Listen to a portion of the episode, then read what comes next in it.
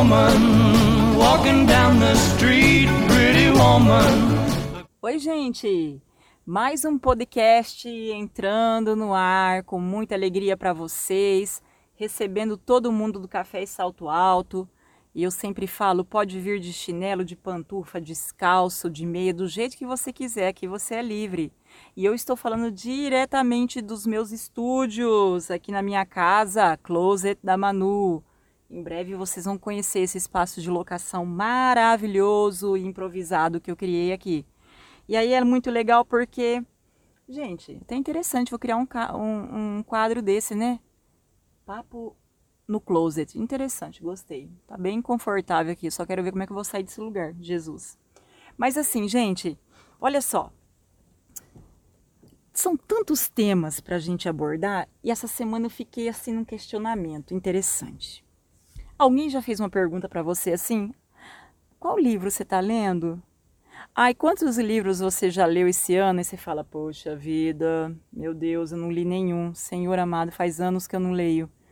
Quem já passou por essa? Poxa vida, eu já passei.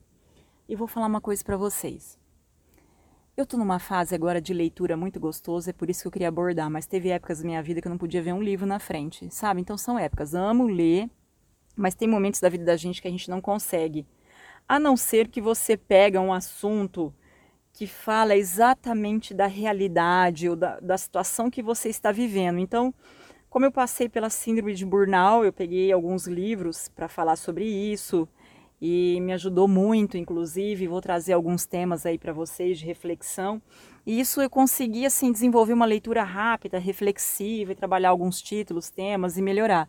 Mas o que eu quero dizer para vocês é o seguinte: é, é muito importante essa nossa paixão pela leitura, mesmo no ambiente digital, que a gente pega os e-books, ou a gente acaba acessando sites de informações, notícias e dados e a gente tem um recurso muito rápido aí. Mas eu digo assim que o livro ele tem um algo maravilhoso nele que é essa experiência do autor ou da, da situação que ele está colocando, da vivência que ele passou, da pesquisa que ele real, realizou em, rela, em relação a esse assunto. E eu amo muito isso, né?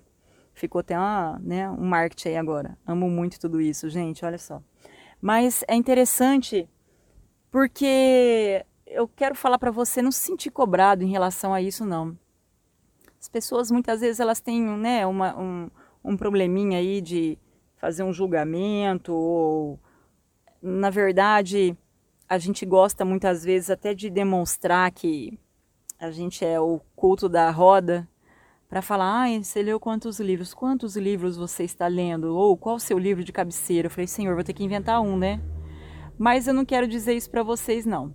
Eu acho importante que é, nesse aspecto que a gente está hoje, o momento que a gente está vivendo também, muitas vezes você quer ficar quieto, você quer ficar no silêncio, você não quer fazer uma leitura, você não quer buscar uma informação e está tudo bem. Está tudo bem, né? a gente se cobra tanto, né? Então vira uma competição. Uau, quantos livros você leu? Ah, eu já li mil livros, senhor, você cai para trás. Ah, eu li 100, 200, não interessa número, interessa qualidade, interessa né, esse conteúdo que você vai desfrutando, meditando, entendendo para quê, qual é a aplicação dele, isso é super importante. Fui convidada para entrar num grupo de leitura de um livro bem interessante aí, a parte espiritual cristã, e eu gostei da experiência, né? Porque essas participações, às vezes, quando a gente monta um grupo e você também tem paciência de participar dele, você fica, cada um fica com um capítulo e também naturalmente já te, né? Te força um pouquinho a ler, a buscar é, esse conteúdo que muitas vezes estava lá parado e fala assim, nossa, hum, faz tempo que eu não leio. Então eu queria deixar essa dica para vocês. Crie um grupo de leitura antes da pandemia aí eu sabia que tinha vários grupos de estudo, de leitura presencial, e eu acho muito bacana. Mas eu quero falar para vocês nesse sentido, né?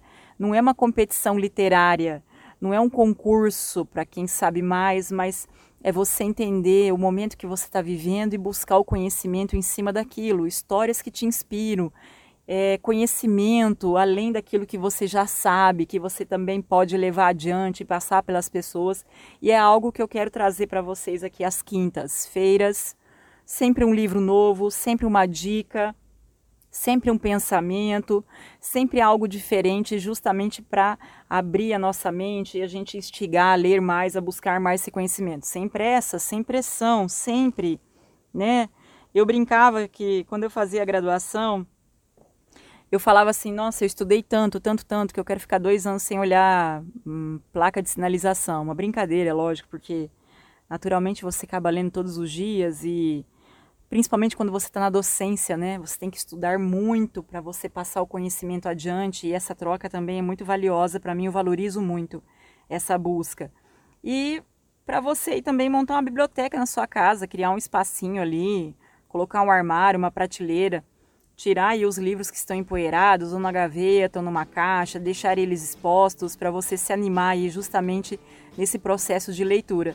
É muito bom, depois vocês contam para mim a experiência. Vão lá no Insta do podcast Café e Salto Alto, arroba Café e Salto Alto, e vocês vão falar comigo, a gente vai trocar essa vivência aí, no dia a dia. Tá bom, gente? Um beijo enorme para vocês, espero vocês na próxima terça-feira para a gente falar um tema delicioso do Café e Salto Alto. Sarinha, sobe a vinheta. Uhum, uhum, uhum,